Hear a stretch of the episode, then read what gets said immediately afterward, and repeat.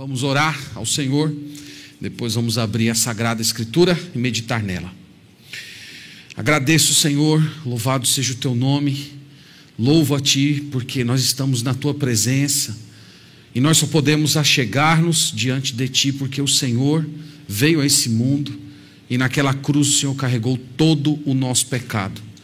E hoje nós somos o teu povo, nós somos o rebanho do teu pasto, o corpo de Cristo a igreja amada do Senhor.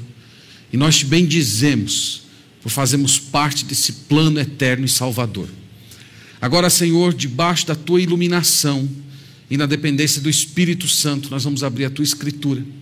E nós clamamos para que a tua palavra habite ricamente o nosso coração, fazendo a obra que apraz ao Senhor. Nós pedimos isso no nome de Jesus. Amém. Queridos irmãos, eu quero convidá-los a abrir a Escritura Sagrada em Gálatas capítulo 6. Vamos lá até Gálatas, capítulo 6. Hoje é a nossa última mensagem nessa epístola. São 25 semanas que a gente vem meditando nesse escrito do apóstolo Paulo. Gálatas capítulo 6, versículo 11. A partir do 11. Antes eu quero, antes de ler o texto, quero conduzir a imaginação de vocês ao seguinte ponto.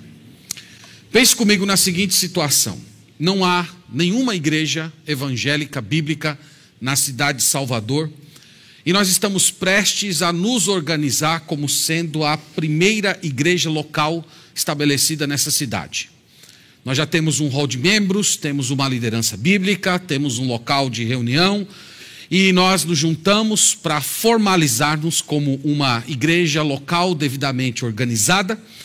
E nós decidimos escolher um símbolo para a nossa igreja, um sinal, uma marca, um, um logotipo que sirva tanto para definir quem nós somos, apontar os nossos objetivos e além de nos identificar também para os descrentes. Então nós conversamos, fazemos reuniões, assembleias, e depois de muita consideração e oração, nós chegamos a esse símbolo que vai ser colocado para vocês aqui agora. Esse é o símbolo da nossa igreja. Uma cadeira elétrica. Então imagine isso. Sim, nós seremos a Igreja Batista Regular da Cadeira Elétrica. Nós colocamos esse nome, nós colocamos esse símbolo na frente da nossa igreja e nós amamos esse símbolo. Imagina que as irmãs elas começam a colocar brinquinhos nas suas filhinhas com o símbolo da cadeira elétrica. É, as mulheres colocam seus anéis, cordões com cadeiras elétricas. Os homens começam a usar camisas ostentando o símbolo da cadeira elétrica. As irmãs do artesanato de quinta-feira, elas bordam cadeiras elétricas para jovens que vão se casar para compor o enxoval delas. E as jovens estão felizes da vida com seus enxovais de cadeira elétrica. Agora imagina o impacto na comunidade da nossa, da nossa cidade. As pessoas começam a passar em frente à nossa igreja e ficam horrorizadas. Como assim? Essas pessoas elas estão ostentando um símbolo de tortura e execução. E de repente, essas pessoas começam a nos hostilizar nas ruas, a querer arrancar os brincos das nossas filhas. Nós começamos a ser excluídos do convívio social, alguns irmãos perdendo emprego, familiares evitando fotos da nossa igreja sendo espalhadas nas redes sociais, e quando menos esperamos, autoridades aparecem na hora do nosso culto, começam a prender os líderes da igreja, alegando que nós estamos causando transtorno social e dizem aos demais crentes que vão embora que eles não podem mais se reunir. O que, que vocês acham dessa situação? Vocês acham essa situação estranha? Vocês acham ela ridícula? Vocês acham isso meio macabro? Eu queria dizer a vocês que não deveríamos achar assim. Porque o cristianismo é sintetizado em um símbolo de tortura e execução a cruz. Nós até poderíamos dizer que, tão repulsiva quanto a cadeira elétrica é para os nossos dias, a cruz também era no primeiro século. Qualquer pessoa que ostentasse a cruz seria mal vista, passaria por algum tipo de assédio, sofreria algum tipo de linchamento, seja social ou até mesmo físico. E hoje, irmãos, na nossa última mensagem da carta de Paulo aos Gálatas, nós vamos observar o apóstolo ostentando a cruz. Ele levantando a cruz de Cristo como sendo o seu estandarte e como símbolo da, da, da vida, da sua vida e da verdadeira igreja. Lembre-se que o apóstolo Paulo escreveu a carta aos Gálatas para combater aquela que nós chamamos de heresia legalista. Falsos mestres oriundos da cidade de Jerusalém haviam se infiltrado nas igrejas que o apóstolo Paulo tinha fundado, pregando um falso evangelho. Esses homens estavam dizendo que uma pessoa, para ser salva, para entrar no reino de Cristo, além de se converter a Jesus Cristo, elas também precisavam guardar a lei de Moisés. Especificamente, elas precisavam se circuncidar, elas precisavam guardar o sábado e também manter a dieta alimentar do povo judeu. E o apóstolo Paulo escreveu essa carta para combater essa heresia. E aqui no final, irmãos, na sua última fala para esses irmãos, no despedir dele, no apagar das luzes da carta aos Gálatas, ele vai lembrar que a verdadeira fé em Deus, ela é sustentada a partir da doutrina da cruz de Cristo. Então é isso que nós vamos ver hoje, nessa, nesse último parágrafo. Os irmãos vão ver que é bem fácil você entender a divisão dele. Na primeira parte, Paulo vai falar daquilo que ele chama de glória da carne. Ele vai dizer que a glória da carne era a motivação desses pregadores falsos. E depois, na segunda parte, ele vai falar das suas motivações. Ele vai falar que a cruz de Cristo, a glória da cruz, era o grande impulso que, que levava ele durante a sua vida ministerial. Então, nós vamos ver, esse aqui é o roteiro pelo qual nós vamos caminhar essa noite na dependência do Espírito Santo de Deus. Vamos ler Gálatas 6, verso 11, até o final do capítulo. Depois a gente volta, passando aqui com um pouco mais de lentidão sobre cada frase de Paulo. Gálatas 6, verso 11. Vede com que grandes letras, vede com que letras grandes vos, tem, vos escrevi de meu próprio punho. Todos os que querem ostentar-se na carne, esses vos constrangem a vos circuncidardes, somente para não serem perseguidos por causa da cruz de Cristo. Pois nem mesmo aqueles que se deixam circuncidar guardam a lei. Antes, querem, vos, querem que vos circuncideis para se gloriarem na vossa carne. Mas longe de mim, longe esteja de mim gloriar-me senão na cruz de nosso Senhor Jesus Cristo pela qual o mundo está crucificado para mim e eu para o mundo. Pois nem a circuncisão é coisa alguma, nem a incircuncisão, mas o ser nova criatura. E a todos quantos andarem de conformidade com esta regra, paz e misericórdia sejam sobre eles e sobre o Israel de Deus. Quanto ao mais, ninguém me moleste porque eu trago no corpo as marcas de Jesus. A graça de nosso Senhor Jesus Cristo seja, irmãos, com o vosso espírito. Amém. Amém.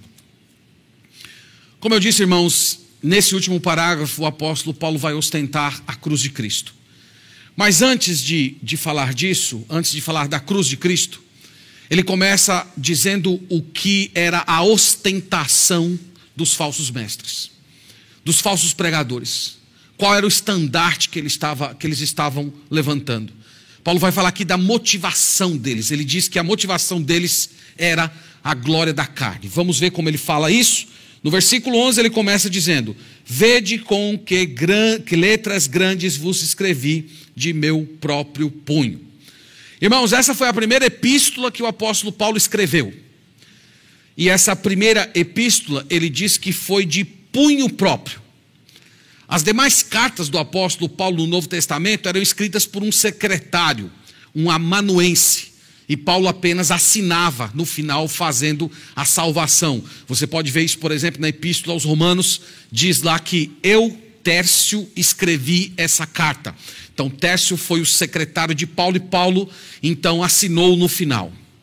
Mas esse assunto aqui da, da, das igrejas da Galácia era um assunto tão sério, tão, tão urgente, que o apóstolo Paulo dispensou o seu secretário.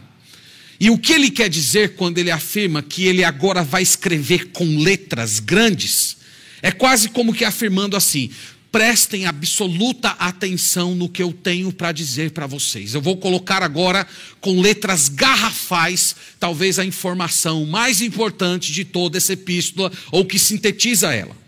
E que informação é essa? Ele passa para uma acusação no verso 12.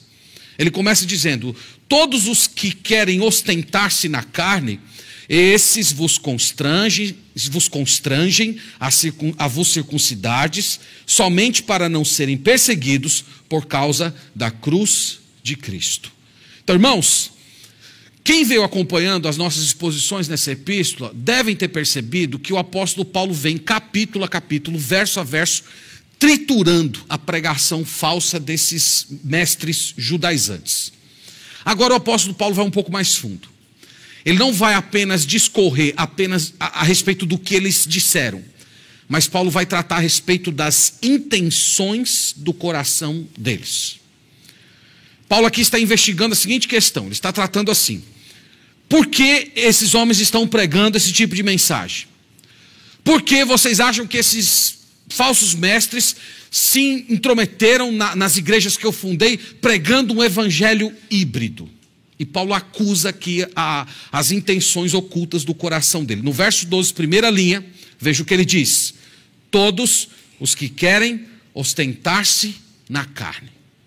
Então, qual era a primeira motivação desses homens? Paulo diz: o orgulho, a ostentação. Esses homens eles queriam se exibir, Paulo está dizendo.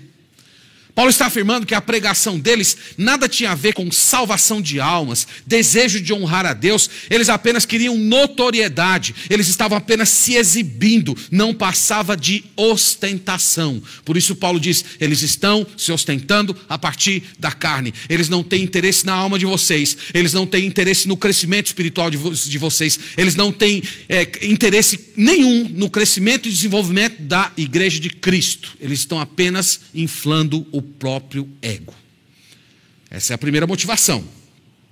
A segunda, no verso 12 ainda, ele diz assim: Todos os que querem ostentar-se na carne, esses vos constrangem a vos circuncidardes, somente para não serem perseguidos por causa da cruz de Cristo. Sabe qual é a, a segunda motivação que Paulo está dizendo que estava oculta por detrás daquela pregação lisonjeira dos falsos mestres, ele diz que era a covardia. Veja a covardia aí. No final do verso ele diz: eles não querem ser perseguidos. Antes disso, irmãos, Paulo diz que eles estavam constrangendo os crentes daquela, daquelas igrejas a se circuncidar. E como é que eles faziam isso? Nós, nós vimos ao, ao longo das exposições. Primeiro, eles, eles faziam isso através da pregação, propriamente dita. Eles chegavam para os crentes das igrejas, os irmãos simples, gentios, não judeus, e diziam mais ou menos o seguinte: olha, você, você creu em Cristo, tudo bem, parabéns, mas só crer em Cristo não é suficiente.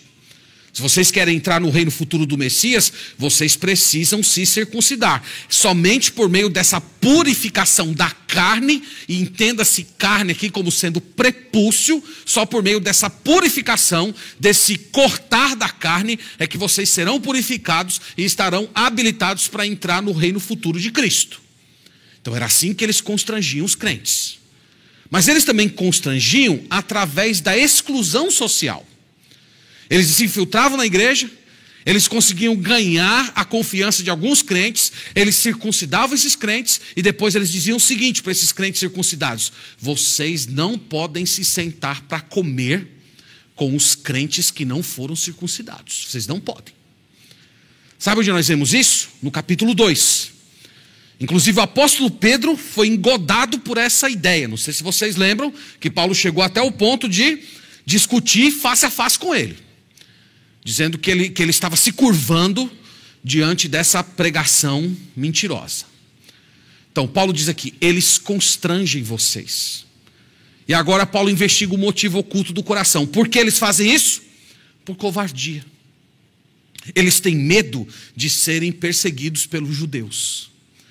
Irmãos, o apóstolo Paulo, ele viajou todo o mundo antigo, pregando o evangelho da cruz de Cristo como único meio de salvação.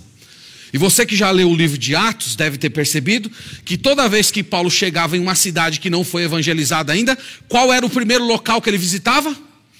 A sinagoga.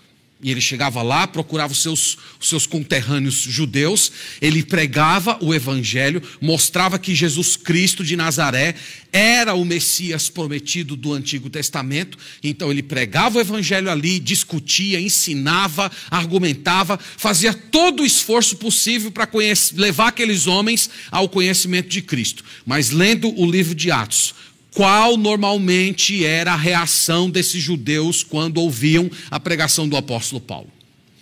Perseguição.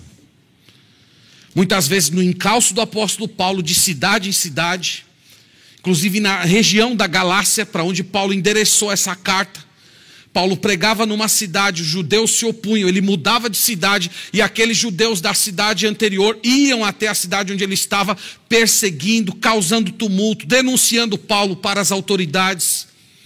E esses falsos mestres que estavam aqui nessa igreja agora, eles não queriam passar por esse tipo de coisa. É isso que Paulo está dizendo. Eles não querem ser perseguidos. Eles não querem sofrer na pele o que eu andei sofrendo todos esses anos pregando o Evangelho de Jesus Cristo. Então, Paulo está dizendo: eles constrangem os crentes a fazer isso, eles estão lá sediando os crentes imaturos a se circuncidarem. Eles fazem isso não é por sinceridade, não é por amor a Deus, eles fazem isso porque eles temem a perseguição. No final das contas, eles são covardes. Irmãos, a verdade é que a cruz era uma ofensa para esses homens.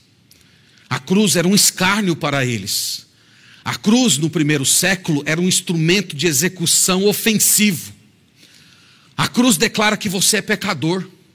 A cruz declara que você merece morrer. A cruz declara que você não pode agradar a Deus. A cruz expõe que você merece ser punido, mas que Deus puniu Cristo em seu lugar. E essa pregação os judeus não gostavam. Os judeus gostavam de se gabar de que eles eram fiéis cumpridores da lei de Deus e que Deus iria aceitá-los no, no reino de Cristo, porque eles cumpriram à risca todas as prescrições de Moisés. E quando Paulo chegava dizendo: Não, vocês não têm condição de agradar a Deus, a lei de Moisés não vai salvar vocês, na verdade, a lei de Moisés apenas serve para confirmar a condenação de vocês, vocês precisam se apegar unicamente à cruz de Cristo. Eles odiavam isso, eles tinham medo disso, eles, eles eram cínicos com respeito a essa pregação. Então, Paulo diz: eles não pregam por medo, por covardia, por temor do homem. No verso 13. Paulo fala de mais uma acusação aqui, nós temos a terceira, da intenção do coração deles. Veja que interessante. Ele fala assim, na primeira parte do verso 13: Pois nem mesmo aqueles que se deixam circuncidar guardam a lei. Do que é que Paulo está acusando aqui os falsos mestres? Ele está acusando-os de hipocrisia. Eles são falsos, o apóstolo Paulo está dizendo. Eles não guardam a lei coisa nenhuma. Aqui, irmãos, a gente pode encontrar ecos daquela pregação de Jesus de Mateus 23. Lembra de Jesus dirigindo às autoridades judaicas, dizendo assim: vocês colocam fardos pesados na cabeça das pessoas, mas vocês mesmos não, não conseguem, não colocam nenhum dedo para poder mover aqueles fardos. Vocês são como sepulcros caiados, bonitos por fora, mas por dentro só a morte. Então, Paulo está dizendo: vocês não cumprem a lei coisa nenhuma, vocês estão aí desfilando uma, uma moralidade superficial, mas no fundo vocês são infratores da lei que vocês estão alegando defender. É isso que Paulo está dizendo. Vocês são hipócritas, vocês nunca cumpriram a lei de Deus. Na segunda parte do verso 13, isso aqui tem uma informação bem interessante. Ele fala assim: ó, antes querem que vos circuncideis para se gloriarem na vossa carne. Irmãos, essa palavra vossa carne, é, literalmente no, no, na língua grega, significa rituais físicos. Vossa carne aqui refere-se à circuncisão. Então você sabe o que, que Paulo está dizendo aqui? É, é, é muito chocante. Paulo está falando assim: esses falsos mestres querem usar o prepúcio de vocês como sendo troféu. Consegue imaginar isso? Tem um caso parecido no Antigo Testamento. Vocês devem lembrar de Mical, filha do rei Saul. Mical, filha do rei Saul, se apaixonou por Davi. E Saul estava traçando lá uma estratagema para trazer Davi para perto para poder matá-lo, que estava com ciúme dele. Ele falou: "Vou dar minha filha para Davi". E aí ele chamou lá um oficial dele, ó, diga lá para Davi que eu estou cogitando entregar minha filha para ele, minha filha está apaixonada por ele e tal. E aí o sujeito foi lá no Davi, falou, ó, o rei, o rei quer entregar a filha dele para você. E aí Davi falou, mas, mas quem sou eu? Sou um homem pobre, eu jamais teria como pagar o, o dote da, da filha de um rei. E o sujeito voltou, contou isso para Saul. Saul falou para ele, não, diga o seguinte, fale para ele que eu não quero dinheiro de dote, eu quero cem prepúcios de filisteus. Lembra dessa história? Aí o sujeito chega lá para Davi e diz: Ó, oh, o rei não quer dinheiro, ele quer prepúcio de filisteu. Aí Davi fica feliz. Davi dá, ah, meu irmão, dinheiro não tenho, mas prepúcio de filisteu eu consigo no atacado. E ele vai lá, vocês sabem que é uma licença poética, né? Então, enfim. É, ele entra lá nas terras dos filisteus, mata 200 filisteus, pega 200 prepúcios e coloca diante do rei. Ali era o troféu de Davi, era o pagamento. Então, tendo isso em mente, considere o que Paulo está dizendo agora. Paulo está falando mais ou menos assim: esses falsos pastores, eles querem pegar os prepúcios de vocês e jogar diante das autoridades judaicas como sendo o troféu das mentiras que eles estão pregando nos púlpitos da igreja, das igrejas que eu fundei. Então eles querem ostentar isso. Eles querem chegar diante das autoridades judaicas e dizer assim: olha aqui quantos eu circuncidei, olha quantas pessoas aqui eu convenci, veja aqui quantos cristãos eu consegui conquistar para a nossa tradição.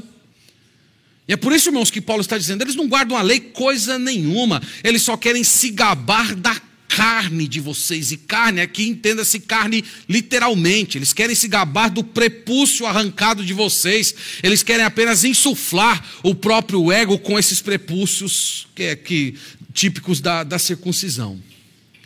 Então aqui nós temos, vimos até agora, três acusações do apóstolo Paulo. Ele diz que esses homens eram orgulhosos, ele diz que esses homens eram covardes, ele diz que esses homens eram hipócritas três características dos falsos mestres, conforme Paulo, e nós poderíamos dizer, irmãos, que são três características dos falsos mestres de todos os tempos. Todo falso mestre é orgulhoso, é covarde e é hipócrita. Todo, todo o falso mestre quer sempre insuflar a si mesmo. Todo falso mestre conhece a verdade, mas ele suprime a verdade e, e vive uma vida de, de duas caras. Então Paulo diz: a glória deles está na carne, a, a, honra deles está nas, estão nas exterioridades, eles só se preocupam com números, eles só se ocupam deles mesmos. Eles não querem nada com a vida de vocês. Essa é a glória deles, essa é a vida deles. Agora, em segundo lugar, nós temos a motivação de Paulo. E essa aqui é, é maravilhosa. A motivação de Paulo é a glória de Cristo. A motivação dele é a cruz de Cristo. Veja que é assim que ele começa no versículo 14, com um mas. Né? Eu já falei aqui na igreja várias vezes que o, o mas de Paulo é a virada, a virada da chave, né? é, é, é, é a abertura da porta.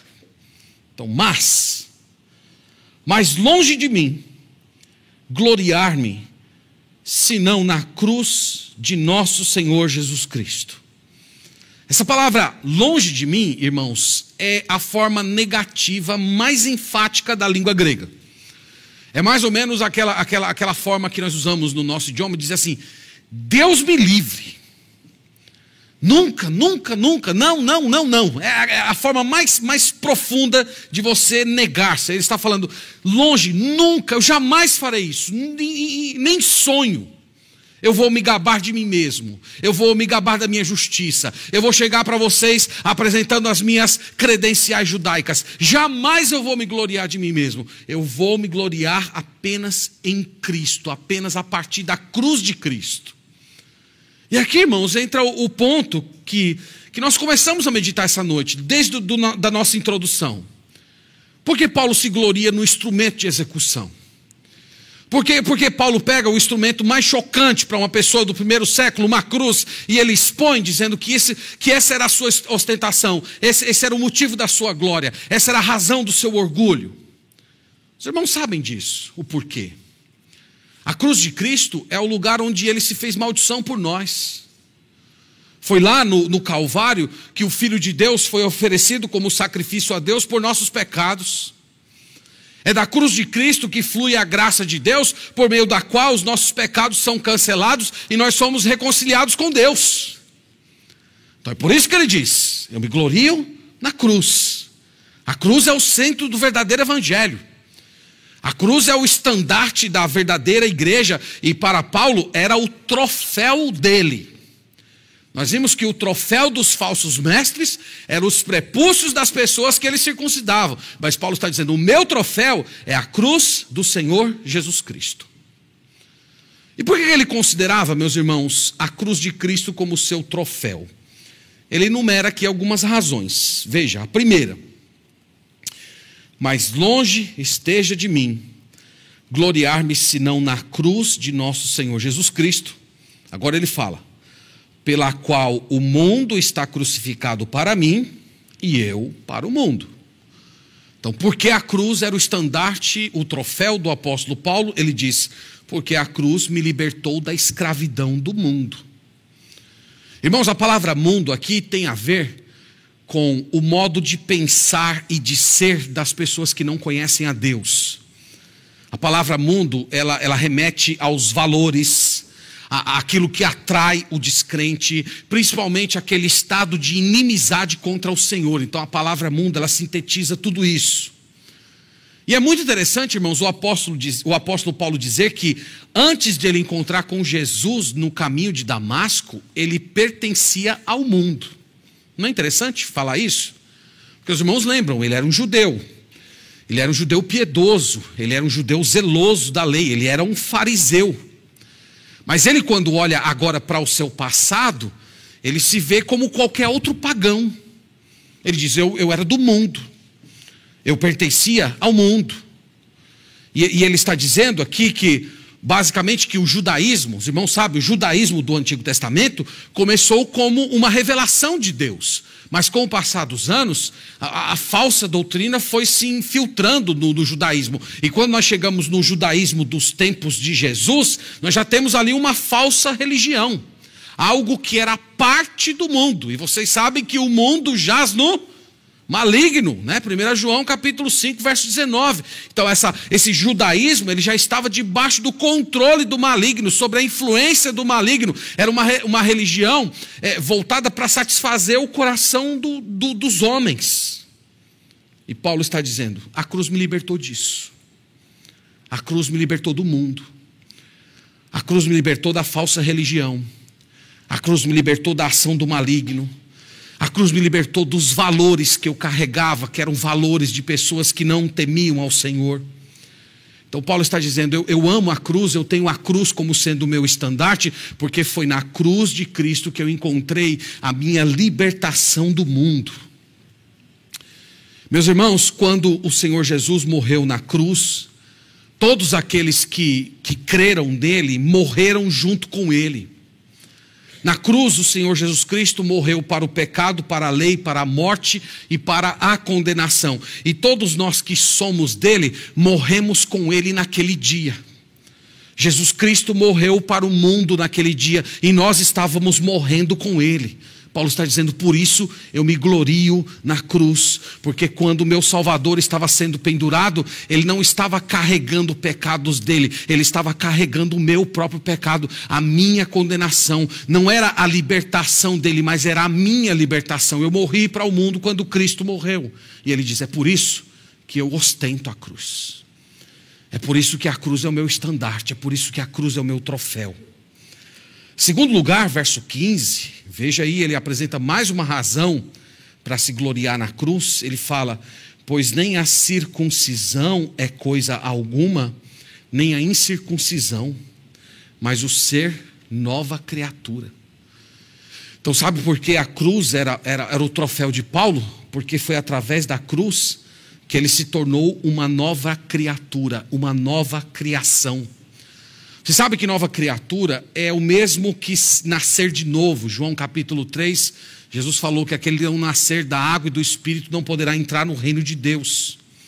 O que Paulo está dizendo aqui, irmãos, indiretamente, é que esse ritual externo judaico de você arrancar o prepúcio da circuncisão, ele não tem o poder de tornar alguém uma nova criatura. Os cristãos estavam acreditando nisso, irmãos. Pensa nisso. Pensa que situação triste. Aqueles homens simples do campo se submetendo àquele ritual dolorido. E depois de terem a carne do prepúcio arrancada, eles achavam que agora eles eram santos, eles achavam que agora eles eram novas pessoas, que eles haviam entrado no reino do Messias. E Paulo está dizendo: não é isso.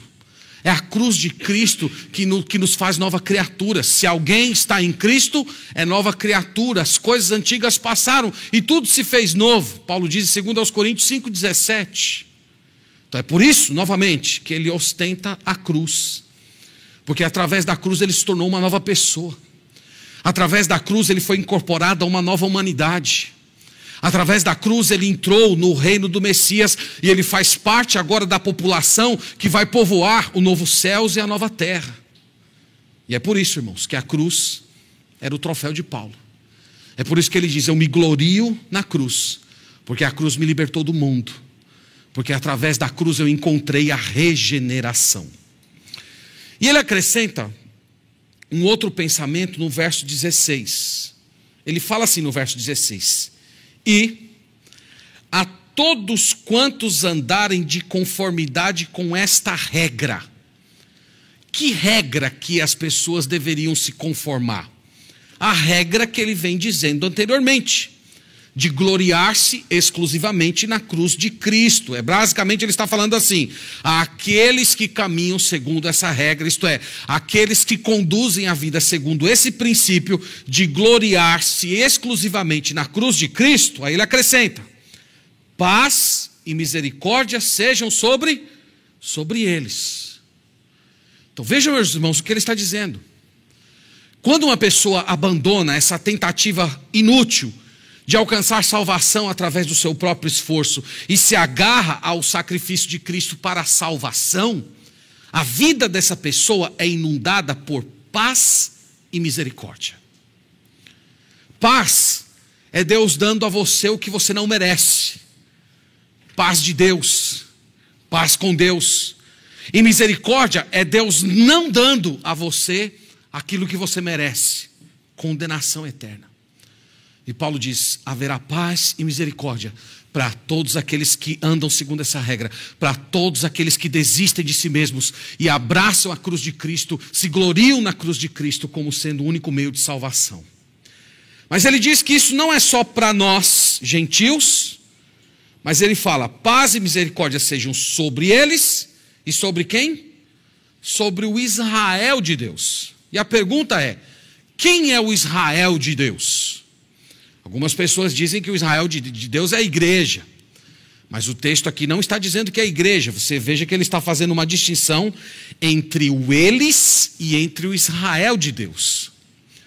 O Israel de Deus, irmãos, no, no escrito de Paulo, se refere aos judeus que creram em Jesus Cristo como Senhor e Salvador. Se você olhar depois Romanos capítulo 2, versículo 28, Paulo vai dizer lá que o judeu verdadeiro não é aquele que é exterior, mas é aquele que é interior. Que a verdadeira circuncisão não é aquela da carne, mas é aquela da alma, que é promovida por Deus, cujo louvor não procede dos homens, mas do Senhor.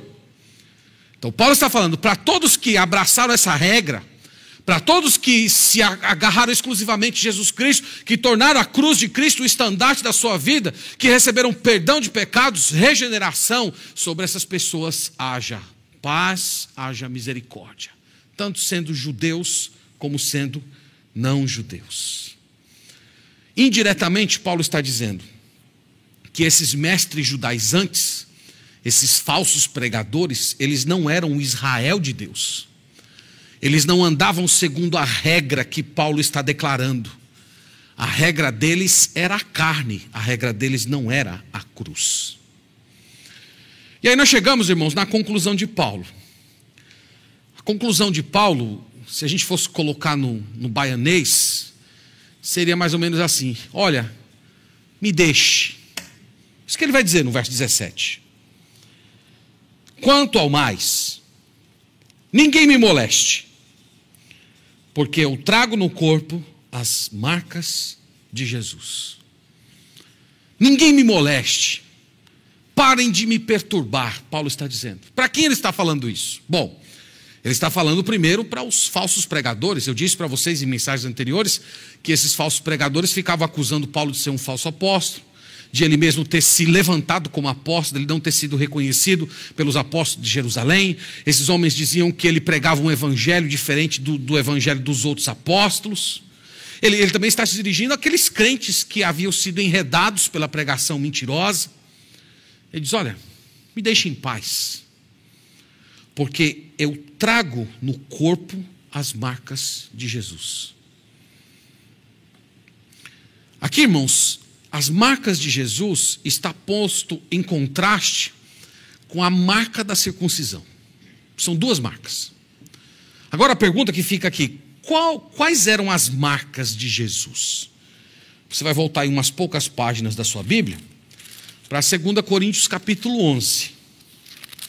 E aí em 2 Coríntios capítulo 11, você vai identificar aqui comigo quais eram as marcas de Jesus que Paulo carregava em si, que eram as credenciais do seu apostolado. 2 Coríntios 11, verso 23, ele fala assim: São ministros de Cristo, falo como fora de mim eu ainda mais, em trabalhos, muito mais, muito mais em prisões, em açoites sem medidas, em perigos de morte, muitas vezes. Cinco vezes recebi dos judeus uma quarentena de açoites menos um. Fui três vezes fustigado com varas, uma vez apedrejado, em naufrágio três vezes, uma noite e um dia passei na voragem do mar. Então aqui são as marcas de Cristo. Paulo carregava as marcas de Cristo no seu próprio corpo.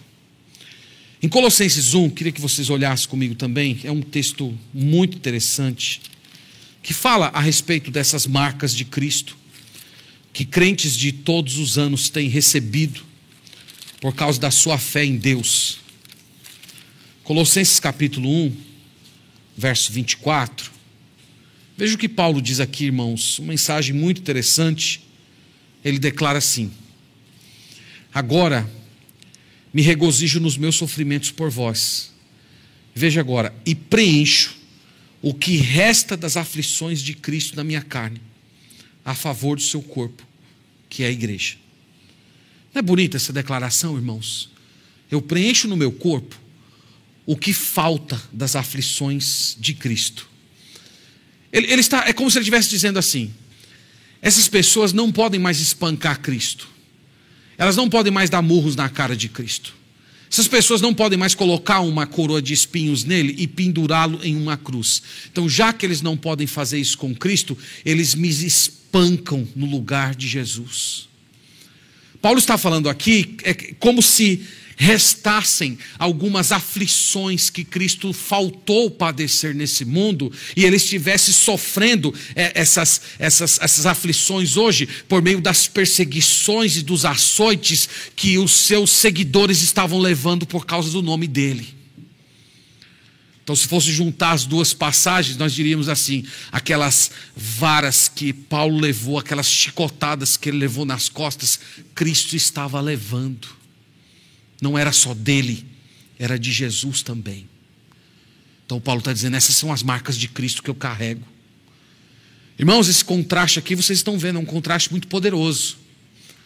Então imagina um, um, falso mestre chegando lá nas igrejas que Paulo fundou e os crentes da igreja perguntando quem ele é, quem ele, quem ele era, quais eram as suas credenciais e aqueles homens se levantando dizendo assim: Ora, a minha credencial, meu, meu amado, é a circuncisão, é a marca da lei. Eu recebi a marca da lei. Então, tenho credencial para chegar aqui diante de vocês e, e me postar como um portador da mensagem de Deus. E Paulo dizendo: as minhas credenciais são as marcas de Cristo que eu recebi na minha carne. Então ele está afirmando: não questionem a minha autoridade, porque eu carrego as marcas de Cristo. Muito poderoso, não é? Muito poderoso afirmar esse tipo de coisa. No verso 18, Paulo se despede com um adeus bem resumido diferente de outras cartas. Eu, eu disse isso para os irmãos que essa é a carta mais dura dele. Ele é muito econômico nas saudações, nas orações, como ele fez em outras cartas, nas despedidas que ele faz normalmente aquele encerramento belo. Aqui ele é muito econômico. É como se ele quisesse deixar na mente daqueles irmãos tudo aquilo que ele falou anteriormente. Ele diz: A graça de nosso Senhor Jesus Cristo seja, irmãos, com o vosso espírito. Amém. E é assim que ele se despede, e é assim também que nós aqui na nossa igreja, temporariamente, deixamos esse escrito tão maravilhoso para seguir para outros livros da palavra de Deus. Meus irmãos, eu quero trazer apenas duas palavras finais diante de tudo que nós lemos aqui hoje, e depois nós vamos orar. Gálatas ensina, e especificamente esse parágrafo que estudamos hoje, ensinam que só há duas religiões no mundo: uma que ostenta o homem e outra que ostenta a Cristo. A religião que ostenta o homem basicamente diz que o ser humano ele precisa se esforçar muito para obter salvação. Ele precisa participar de atividades religiosas, ele precisa procurar fazer o bem ao próximo e se esforçar para melhorar a si mesmo. Essa é a religião da carne. Essa é a religião da ostentação de si mesmo. Essa é a religião do engano. Ela não tem nada a ver com Deus. O fim dela será a condenação. Essa é a primeira religião. E nós poderíamos dizer que todas as religiões do mundo, elas cabem dentro dessa definição. No final das contas, com todas as suas particularidades, elas não passam de uma forma de ostentar a carne. Elas não passam de uma forma de exaltação do ser humano, mostrando que o ser humano pode, através do seu próprio esforço religioso, conquistar o favor de Deus. Todas elas se encaixam nisso que Paulo está dizendo. A segunda é a que ostenta a Cristo. É aquela que o ente humano diz: Eu não tenho condições de reformar a mim mesmo. Eu não tenho condições de agradar a Deus. Eu não tenho condições de obter do Senhor o favor dele. No entanto, Deus graciosamente, Deus misericordiosamente me amou o suficiente para colocar todos os meus pecados no seu filho, morrendo em meu lugar. Essa é a religião da cruz. Essa é a que ostenta a cruz como sendo um motivo de glória. Então, você que está aqui hoje à noite, que ainda não entregou a sua vida a Jesus Cristo, eu quero lembrar e salientar para você essas palavras: que só há uma forma de você escapar do mundo. O mundo, nós, nós mencionamos, jaz no maligno. O mundo está posto no maligno. O mundo está como que sepultado no próprio maligno. E só há uma forma de você escapar dele: é através da cruz.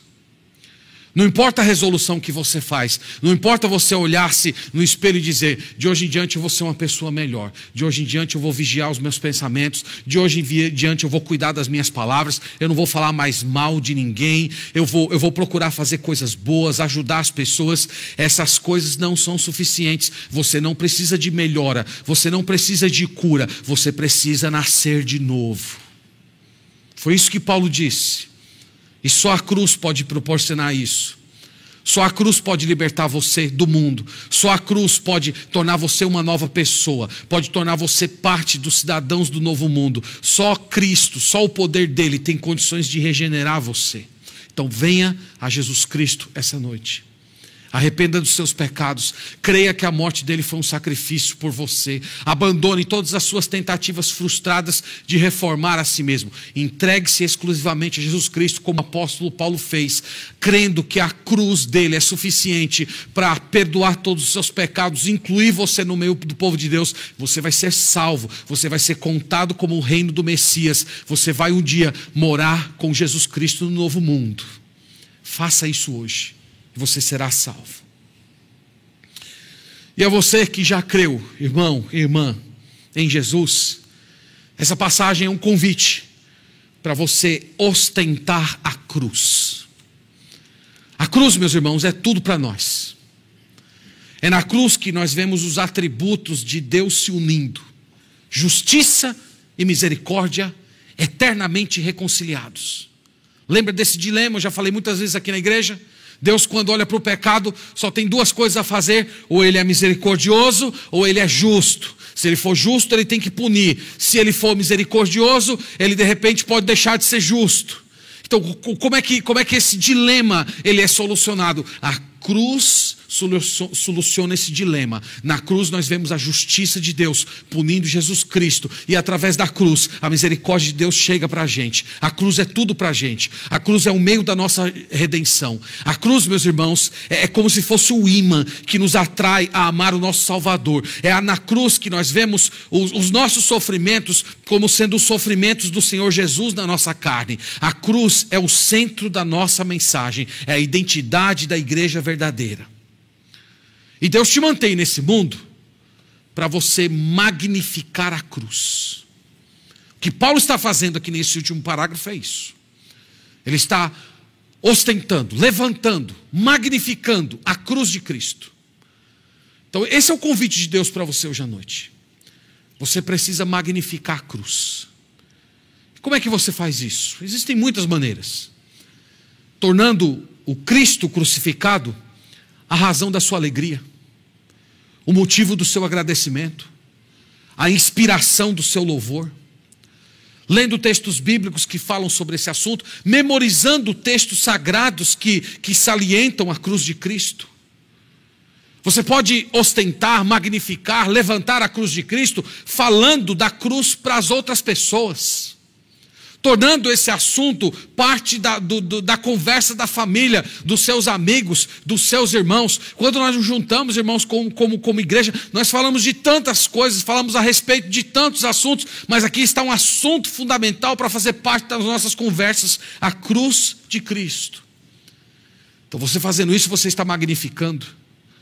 Você também pode tomar o poder da cruz para se libertar das amarras do mundo. Paulo disse que através da cruz ele foi liberto do mundo. Todos aqueles irmãos que já creram no Senhor Jesus Cristo, eles já foram libertos do mundo, as correntes do mundo já foram quebradas, e, e isso é inexplicável, porque há, há, muitos crentes estão, muitos crentes estão escravizados pelos valores do mundo, muitos crentes estão agarrados aos mesmos valores do mundo. Por que isso está acontecendo, irmãos? Porque essas pessoas não estão buscando o poder que advém da cruz de Cristo. É por isso que eles estão fracos, é por isso que eles estão distantes de Deus, é por isso que eles são derrotados em, em pecados repetidos. A cruz de Cristo é para libertar você. A cruz de Cristo é para prover restauração espiritual. A cruz de Cristo é para gerar em você a alegria de servir a Deus, acabar de uma vez por todas com essa timidez espiritual que faz você se apequenar diante das pessoas como servo e servo de Deus, ou, ou se apequenar também diante da oferta do pecado. A cruz, irmãos, através da cruz tem poder. E todas as vezes que nós vamos à cruz buscar essa graça de Deus, para vivermos como o povo do mundo, do novo mundo, para a glória do Senhor, nós estamos ostentando a cruz. Você ostenta a cruz também, buscando dela o poder para viver como nova criatura. Paulo disse isso, através da cruz, eu, eu sou nova criação. Então é, é, é, do poder que vem da cruz que você se assume nessa identidade. Eu sou um cidadão do novo mundo. Eu não me vergonho disso. Na verdade, isso é o motivo da minha alegria, é o motivo do meu santo orgulho. Eu faço parte de uma população que foi gerada em Cristo para povoar o novo céu e a nova terra. Eu faço parte desse povo. Eu pertenço a essa nação.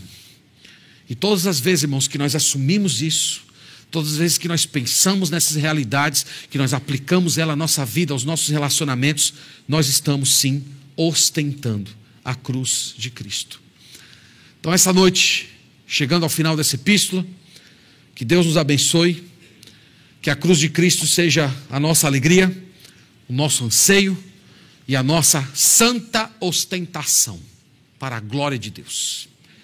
Amém. Vamos orar ao Senhor.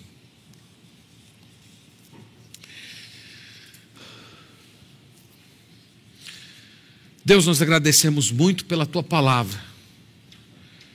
Nós glorificamos a ti, Senhor. E essa noite nós bendizemos ao Senhor Jesus Cristo pela obra gloriosa, profunda, transformadora, eterna, bendita que ele realizou na cruz do Calvário. Nós agradecemos, Senhor, porque toda a nossa história de vida se explica ali, naquela sexta-feira quando Cristo carregou o preço da nossa condenação. E nós te pedimos hoje, Senhor, a graça de nos levantarmos como povo do Senhor e não termos vergonha de andar por aí, levando esse estandarte, ostentando a cruz de Cristo como sendo a nossa identidade, como sendo o, o local, a ocasião em que a nossa vida se explica onde os nossos desejos, novos desejos, encontram a sua fonte, que define os valores do nosso, do nosso dia a dia. Eu oro, Senhor, para que isso aconteça na nossa igreja, para que aqui nesse ambiente, quando reunidos como teu corpo, seja um lugar onde Cristo seja magnificado, onde a cruz dele seja exaltada, onde a sua obra seja louvada, onde o teu Santo Espírito venha a ser derramado em nós. Nós clamamos, Pai, essa noite pelo poder que advém dessa cruz. Poder que traz conversão para aqueles corações que permanecem sem arrependimento. Poder que traz nova vida para aquelas pessoas que ainda não creram no Senhor. Poder que produz desapego do mundo para aquelas pessoas que estão derrotadas em seus próprios pecados. Permita, Senhor, essa noite que haja um derramamento da tua graça por meio da cruz de Cristo. Nós louvamos e bendizemos o teu nome essa noite. Oramos para a tua glória, no nome do nosso Salvador crucificado. Amém.